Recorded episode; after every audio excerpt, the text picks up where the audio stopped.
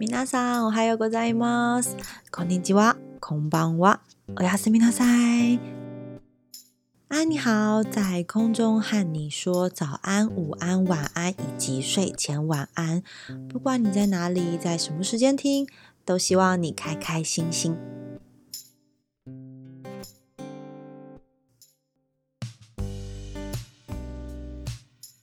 六月来啦！为什么会这么兴奋呢？上一周啊，带着我妈去了屏东水底寮的好朋友家里，然后住了两天一夜，受到了他们全家非常热情的照顾。阿姨，谢谢你，真的觉得自己很幸福。在出社会后，还能和高中的同学持续的保持联络，然后可以和朋友像毕业旅行一样的聊整夜，一起睡觉。然后更惊喜的是，居然还端出了生日蛋糕帮我庆生，因为我其实是月底才生日，所以这是我第一次这么早许愿吹生日蜡烛。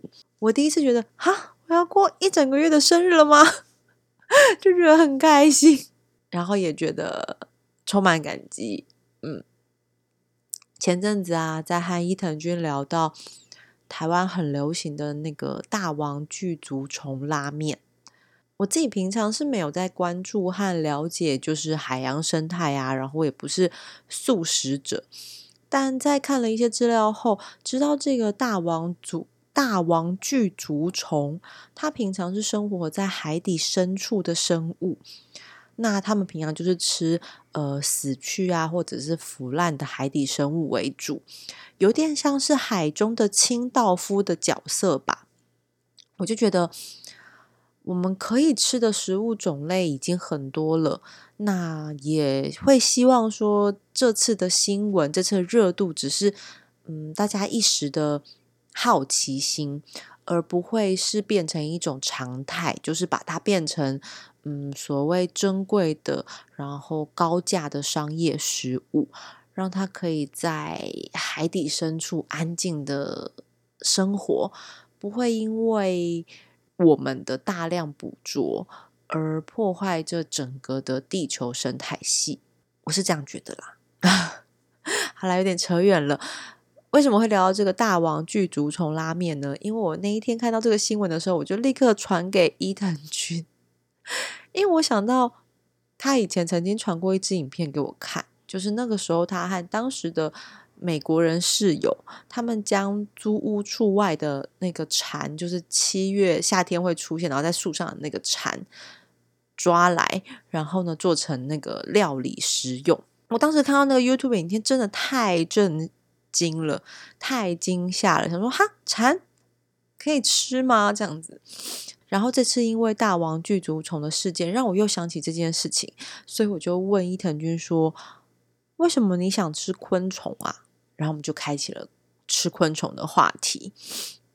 他说啊，这几年的日本空秋学苦吃昆虫非常的流行。空秋就是昆虫的日文，在一些地方的乡土料理中啊，有将伊那沟蝗虫或者是哈奇诺沟蚕蛹，然后以电煮，嗯日语叫做子库达尼的方式来烹调。那这个店主呢，是一种用淡酱油和白糖一起煮到粘稠的一个烧菜方式，它是日本料理中蛮特有的一种料理的嗯料理的手法吗？烹调的方式之一这样子。那其实呢，在台湾有些地方也会将蟋蟀。蜂蛹或者是蝉蛹拿来作为料理，我记得今年过年的时候，我在逛高雄莲池潭的年货大街的时候，就看到好几摊的炸蟋蟀，我那时候就心想说，啊，现在流行这个吗？虽然说这些食用昆虫中含有嗯营养价值很高的，比如说高蛋白啊、氨基酸呐或微量元素等营养。但是我相信，对于大多数可能连苍蝇都不敢杀的我们，没有意外的，一定会觉得天呐，吃昆虫也太恶心了吧！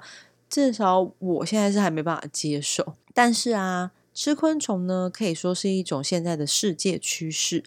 在联合国粮食及农业组织 （FAO），他们在二零一三年时就发表了一份研究报告。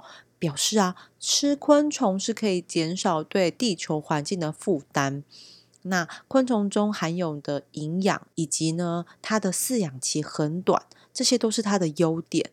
而且啊，据研究，据研究所知，全世界人类可以吃的昆虫就超过了一千九百种。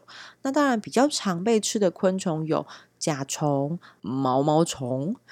蜜蜂、黄蜂或者是蚂蚁等等哦，还有蚱蜢、蝗虫跟蟋蟀，那这些昆虫里面的都含有非常丰富的蛋白质和脂肪，那也富含了钙、铁等一些营养成分，甚至啊，有些昆虫它的蛋白质都比牛肉还要高。那伊藤君就说啊，尽管呢，在当时欧洲有一些企业已经开始兴奋的想要尝试吃昆虫这件事情。但是啊，在当时的日本，就是可能二零一三年左右那个时候的日本，对于吃昆虫这件事情还是没有办法想象的。可是啊，在过去的这几年里面，关于吃昆虫这件事情，在日本发生了巨大的变化。当然，实际的原因我们不知道。可是伊藤君觉得，其中一个因素呢，可能是因为知名的日本公司进入了这个吃昆虫的市场；另一个因素呢，也有可能是因为社交网络的社群媒体的扩散。在 YouTube 上面或者是社群上开始出现各式吃昆虫的影片，但针对这点，我们都觉得有好有坏。当然，好的地方呢是让更多人知道吃昆虫对于身体或者是对于环境的益处，它可以作为我们未来粮食缺乏的一种选择。但坏的是呢，当它变成一种风潮。流行之后，会有许多人可能会追求一时的流量或者是一时的曝光，开始会用吃昆虫来拍一些比较猎奇，然后吸眼球的主题的影片。那刚刚有提到的知名公司，一定要提的就是二零二零年无印良品在网络上尝试贩卖限定的蟋蟀鲜贝，当时居然还卖到就是供不应求的状态。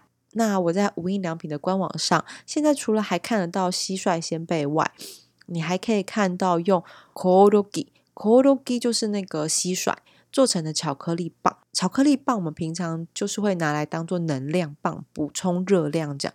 那由于蟋蟀它本身就富含了蛋白质，所以做成的能量棒会比一般的蛋白质含量更高。然后在这个官网上面呢，也写着。蟋蟀拯救地球，然后一个问号。这其实是无印良品，它和德岛大学的一个合作。他们先开发了含有蟋蟀粉的鲜贝，那这也是一种就是对地球友好的未来食品。我在查就是关于这个蟋蟀的资料时，也刚好看到了两个月前的新闻，就是刚刚提到的德岛。德岛的高中呢和业者合作，呃，使用 c o o g i 的粉。就是蟋蟀粉制作成可乐饼，提供给学生吃。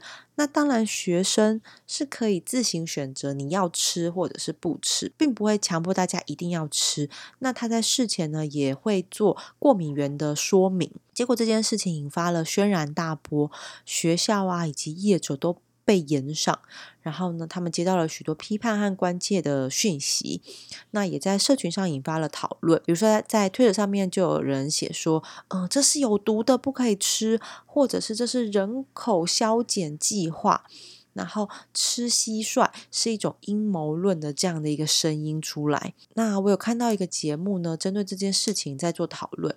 那就有问到那个业者，为什么你们会选择做蟋蟀呢？他也回答说，一方面呢，是因为蛋白质的含量很高，养蟋蟀的饲料量相较于鸡、猪、牛来说是少很多的，而且它的饲养期也就只有一到一个半月这样子。然后它需要的水也少。二氧化碳的排出量也少，对于整个环境的影响，确实是相较其他的动物来说是少非常多的，所以才选择尝试用这个蟋蟀去做成不管是可乐饼或者是饼干的食物。对于多数人来说，当然直接吃是很可怕，但是如果做成粉末的话，确实不失为一种推广的方法。但是啊，我知道吃蟋蟀的好处，归知道。只是真的要吃，就算看不出来是蟋蟀的样子啊，可能问我说：“嗯，你愿意吃蟋蟀可乐饼吗？”我内心还是会很挣扎。那另外呢，伊藤君也提到说，在 YouTube 上面有一些生物系的 YouTuber，他们会捕捉啊或饲养生物，然后去介绍如何烹煮和食用它们。那其中有一位 Home Sapi Sa。他会用很幽默，然后又不会太夸张，然后太过分激烈的内容去介绍。那他好像经营了两年左右的时间，就已经有一百五十五万的订阅人数了，而且还有英文字幕。所以有兴趣的朋友呢，也推荐去搜寻看看，我也会放在介绍栏中。讲到这边啊，尽管吃昆虫这件事情引起了许多的讨论，和有许多人尝试。但是啊，超过八十趴的人被调查的时候，他们还是会说希望能尽量避免吃昆虫。然后伊藤君就提到说，他其实他也用蝉做过蝉的意大利面，就是我最一开头跟你们说的，我有看过，就是他捕捉蝉，只是我那时候看到的是他好像把蝉拿去炸吧。对，我不知道他有做过意大利面。那他就说周围的人反应不一。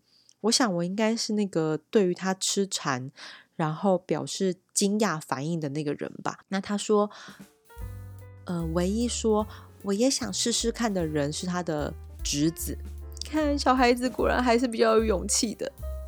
但是啊，他也很乐观，他觉得，嗯，日本人总是会以某种方式接受新的事物。或许几年后，或许不久后。吃昆虫派的会和吃肉派的，然后在居酒屋 争辩的这样的一个画面呢，会成为日常。那在最后的最后呢，伊藤君想要介绍他的愿望，他的口袋愿望清单——昆虫餐厅给大家。我看了真的是蛮蛮惊吓的。第一间呢是位在东京日本桥的安东西卡岛。是一间高级昆虫料理餐厅，它的招牌是蟋蟀拉面。哇，蟋蟀真的是很被广泛运用诶。嗯，我也是在节目上有看到有人就是吃，然后说真的很好吃。对，好，回来这个这间拉面店的蟋蟀拉面呢，它不只是在面汤上给你放上一只完整的蟋蟀，它连。熬那个拉面的那个汤头，以及就是制作的那个面条，都含有蟋蟀的成分。平均每一碗高汤都含有两种不同种类的蟋蟀，可能有一百多只熬煮而成。然后呢，再加上自制的蟋蟀酱油、蟋蟀酱汁，以及面条上的那只蟋蟀，就是一一一碗非常蟋蟀的蟋蟀拉面。那老板呢？他他是一个非常热爱生物的厨师。据说呢，他从四岁就开始尝试各种昆虫的料理。那他也希望能够透过这样的一个昆虫料理餐厅，然后可以消除大众对于吃昆虫的恐惧。对，嗯，是一间大概一进去你就觉得哇，进入到新世界的一个空间，会颠覆你对于。吃昆虫的想象，嗯，我光看照片就已经颠覆我的想象了。下一间餐厅呢是 t a k i n o k o 也是一间专门卖昆虫料理的咖啡馆。它成立在二零一四年，它提供了各式各样的昆虫食品和内用的料理。那你可以想象，就是你到这里就像去嗯一间咖啡厅，你可以在这里边享受非常多甜点啦。饮料啦，简餐啦，只是每一道料理中都会搭配着不同的昆虫。对，像是我上网查，其中就一杯，乍看之下是气泡水，但是呢，它上面放了一只非常大的大田鳖。这个田鳖有另外一个名字，我觉得蛮好听的啦，叫做桂花富春。嗯，然后这一这一杯的日文名叫做美加塔卡梅赛达。超级甜鳖苏打，它是由这个甜鳖苏打水加上柠檬草来去调味，然后它会配上这个模拟甜鳖软的这个珍珠，然后这个珍珠呢，它是用甜鳖糖浆腌制过的，当然少不了的在上面一定会放上一整只的这个糖色甜鳖，你可以想象你的饮料上有一只看起来像蚕巨大蚕的昆虫。我我无法。另外呢，还有蜂蜜汽水，是不是听起来很好喝？可是饮料上一样会有一只蜜蜂，而且是大蜜蜂。然后呢，他们的店里的招牌是蟋蟀冰淇淋，它的那个外表就是那个传统的日式和果子。就是圆形的两片，类似威化饼干那种酥脆口感做成的盒子，然后中间就会放上一球香草冰淇淋。听到这边为止都非常的美好，但是呢，那个冰淇淋上面会会再加上几只蟋蟀，然后呢，会淋上那个酱油团子的那个米塔拉西 sauce，就是那个甜咸甜咸的酱油。所以你吃起来，如果你撇开蟋蟀不谈。我相信是会非常好吃，甜甜咸咸的味道这样子。然后另外还有一道我看到照片就崩溃的饮料是蚕粪茶，它是使用蚕宝宝的蚕蚕粪便晒干后泡成的茶，然后加上特制的蚕宝宝幼虫以及山粉圆，然后上面还点缀一朵棉花糖。天呐，是小时候的蚕宝宝噩梦。然后他们近期呢还研发了新菜单，是加了马达加斯加的蟑螂咖喱。就算前面多了马达加斯加，就算是来自国外的蟑螂，它还是蟑螂啊！天哪，这真的是一间勇者餐厅。如果你对昆虫食物有兴趣的话，我会把这两间的名称都放在介绍栏中。如果你未来有机会去到日本，不妨可以去这两间餐厅尝试看看，或者是你也可以先从无印良品这种看不到昆虫形体的食物开始挑战。那今天呢，和大家分享了有关这个吃昆虫的话题。确实啦，从考虑到未来有可能粮食短缺的问题，以及对地球友善的角度去思考，这可能是一个。嗯，很值得尝试的方向。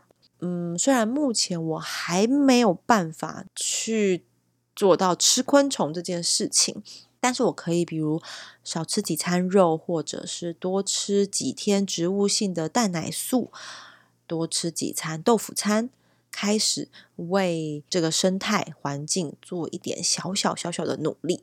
嗯，好啦，今天的哎你好，就跟你分享到这边啦。欢迎搜寻“安你好”，关注我的 IG，然后也很希望能够收到你们的留言。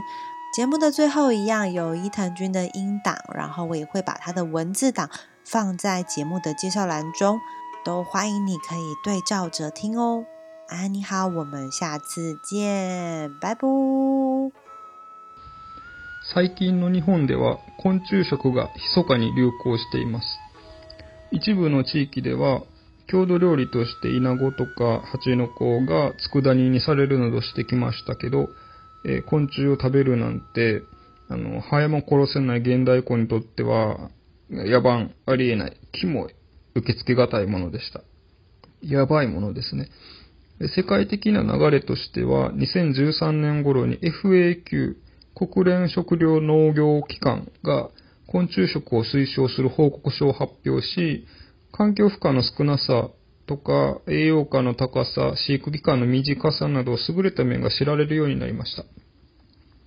欧州ではベンチャー企業が多数立ち上がるなどの盛り上がりがあったようですが、日本ではまだまだあのありえないっていう感じでした。ところが、ここ数年で流れが流れが大きく変わったように見受けられます。そのきっかけははっきりしないんですけど、一つは日本の有名企業が参入したこと。もう一つは SNS で良くも悪くも拡散されたことが要因だったように思います。僕の想像ですけどね。2020年、無印良品がコオロギせんべいを発売しました。ネット限定での発売でしたが、販売後は品薄状態が続く人気ぶりだったようです。2020年には他にもベンチャー企業の大学との連携やあの、昆虫食イベントの開催などもあり、昆虫食の躍進の年だったのかもしれません。また、YouTube では、生き物系 YouTuber と呼ばれる人たちが、生き物を採取するとともに、調理、実食を披露しています。中でも、YouTuber のホモサキさんは、知的で軽妙な語り口と少々過激な動画内容により人気を博し、チャンネル後、あの、解説後2年ほどなんですけど、まだ登録登録者は150万人を超えています。英語の字幕は用意されていますのでご覧になってはいかがでしょうか。とはいえ、アンケートでは、昆虫食を避けたいって答える人が8割を超すなど、まだまだ伸びしろがあります。SNS では陰謀論まで発生しましたしね。実は私もえー、セミを使ってセミパスタを作ったことがあります。周りの反応は様々でしたけど、あの、食べてみたいと言ってくれた人は、おいっ子、僕のおいっ子だけでしたね。ですが、あの新しいものをなんとなく受け入れるのが日本人です。数年後には、あの、居酒屋で起こる、こう、昆虫食派と肉食派の言い争いっていうのがおなじみの光景となることでしょう。最後に私が試してみたい昆虫食をご紹介します。アントシカダは、アントシカダ。東京の日本橋日本橋に位置する高級昆虫食レストランです。だしにコオロギ160匹、約160匹が使われたラーメンが代名詞となっています。地球のすべての生物を愛する一流の料理人が今までの常識を覆すべく日々研究なさっているようです。何も、何もかもが新鮮な空間であり、あることは間違いないでしょう。次に、2014年に創設された竹尾株式会社が運営するカフェ、竹の子では、コオロギパスタやタガメサイダーなどを楽しめるほか、スズメバチとかワームなどのスナックを気軽に購入できます。これ、タガメサイダーは意外な味なんだとかで、飲んでみたいですね。早い、早いうちから、その、昆虫食に参入したこの企業の今後の動向にも注目したいところです。